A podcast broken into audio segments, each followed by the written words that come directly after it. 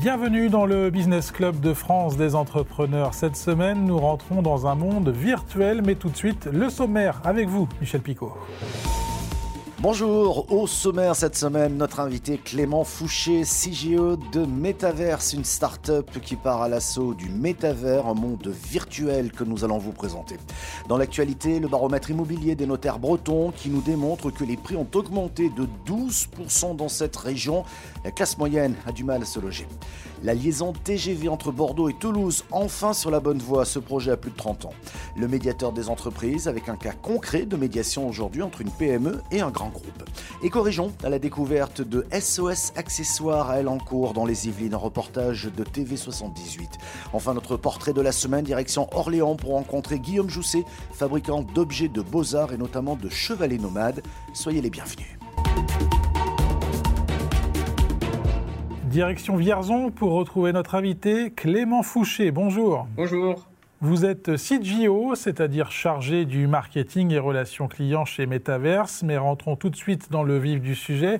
C'est quoi le métavers? Un monde virtuel, c'est bien ça? Alors, le, le en fait, c'est un monde virtuel, un monde fictif, une sorte euh, d'univers parallèle. Euh, c'est-à-dire que ça, ça, va être un monde fictif qui va continuer de vivre, euh, même quand on n'est pas dedans.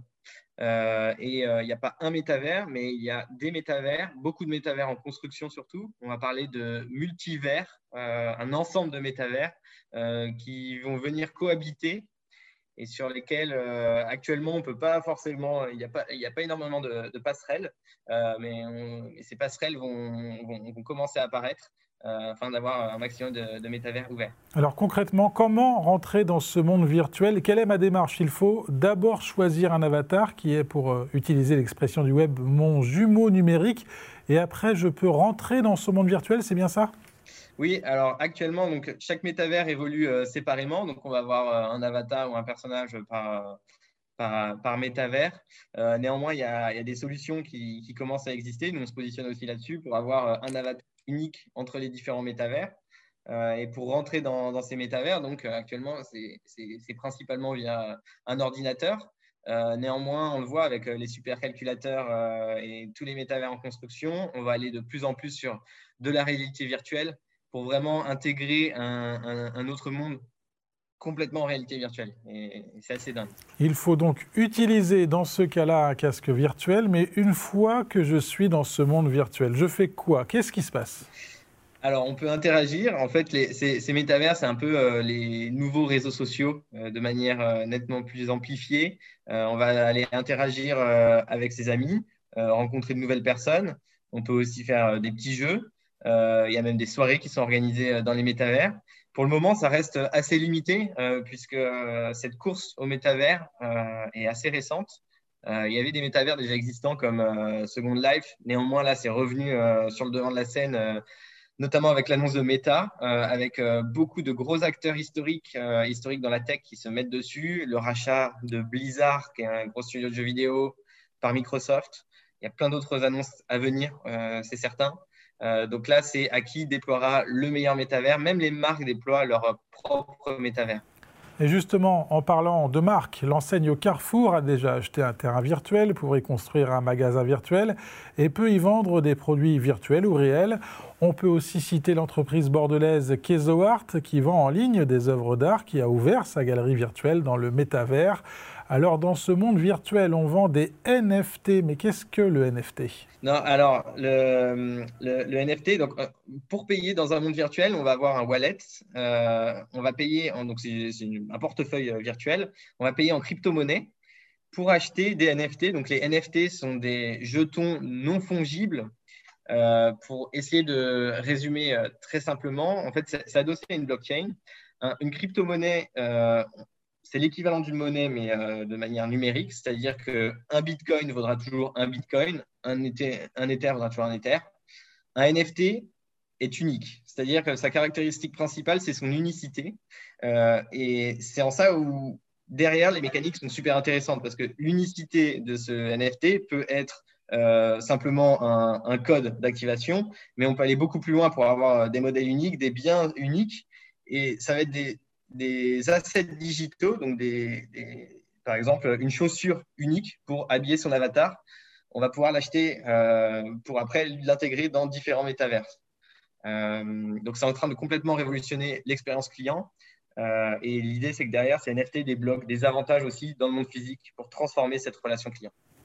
Merci Clément Fouché. À suivre l'actualité des PME et des territoires, le rendez-vous du médiateur des entreprises, notre reportage en région et le portrait de la semaine. Et c'est avec vous, Michel Picot.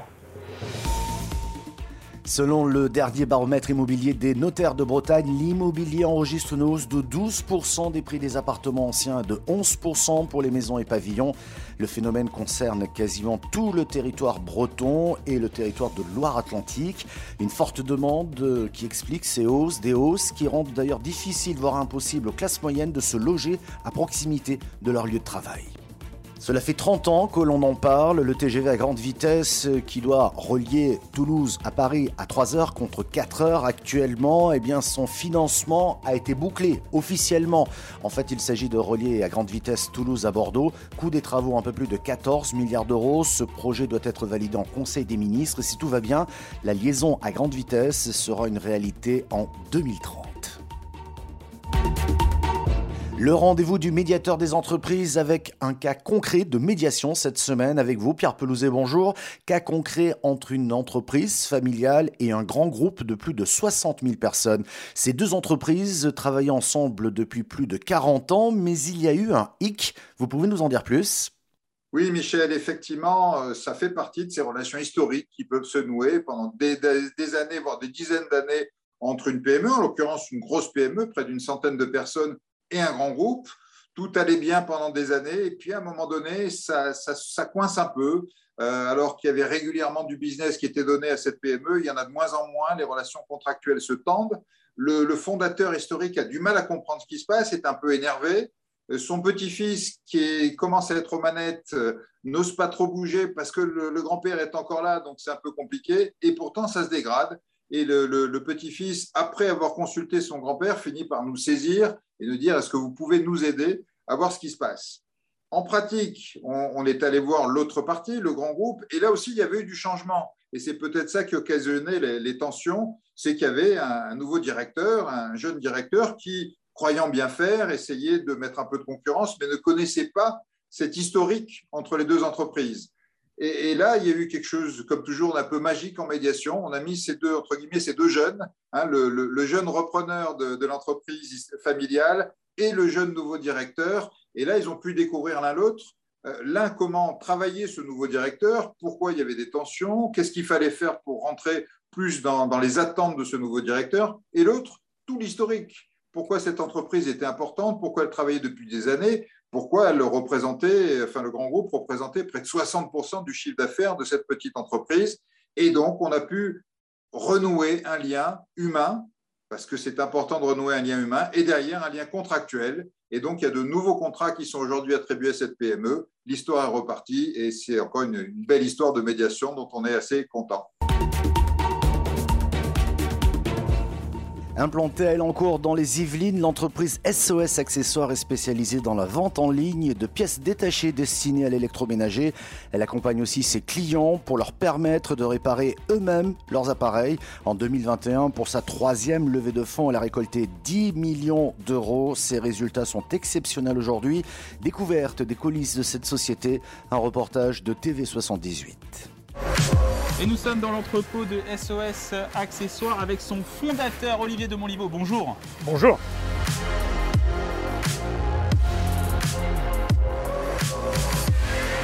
Alors SOS Accessoires, c'est près de 20 millions d'euros de chiffre d'affaires en 2021.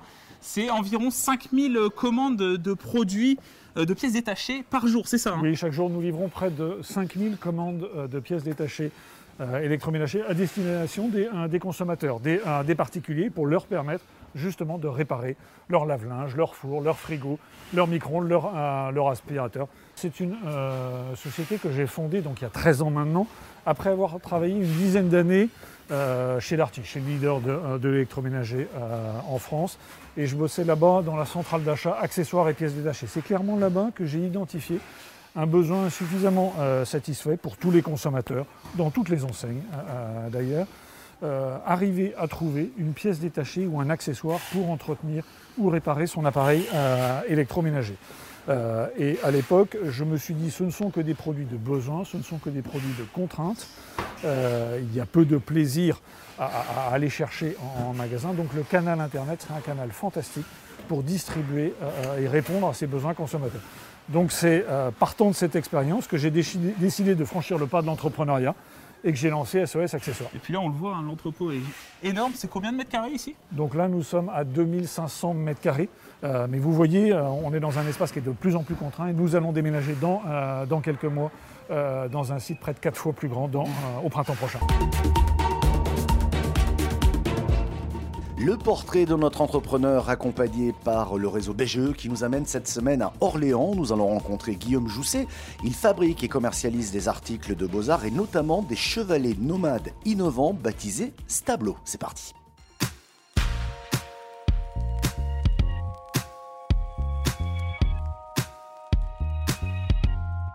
Stablo, c'est un chevalet nomade, innovant, léger, euh, qui s'adresse aux amateurs d'aquarelle et de dessin. C'est vraiment un produit léger que l'on met dans son sac, qu'on glisse partout. On peut avoir son gobelet d'eau, on met ses pinceaux à droite à gauche, où, l'on veut. On met sa palette d'aquarelle qui est aimantée, elle ne bouge plus, elle est maintenue.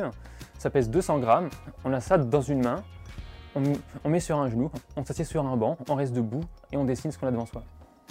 Les Chevaliers Tableau sont nés de l'imagination de mon oncle Michel Coutable, euh, qui est un artiste illustrateur et peintre, et qui, au fil de ses voyages, euh, a imaginé un produit qui pourrait lui être utile à lui-même.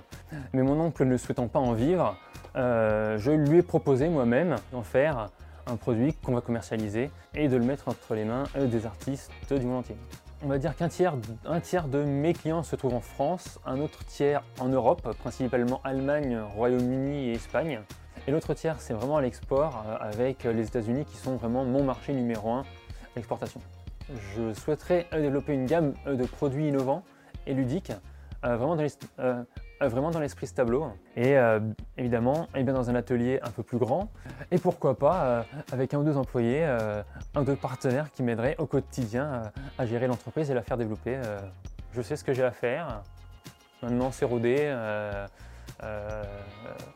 Et oui, je, suis serein. je m'endors bien, je dors très bien.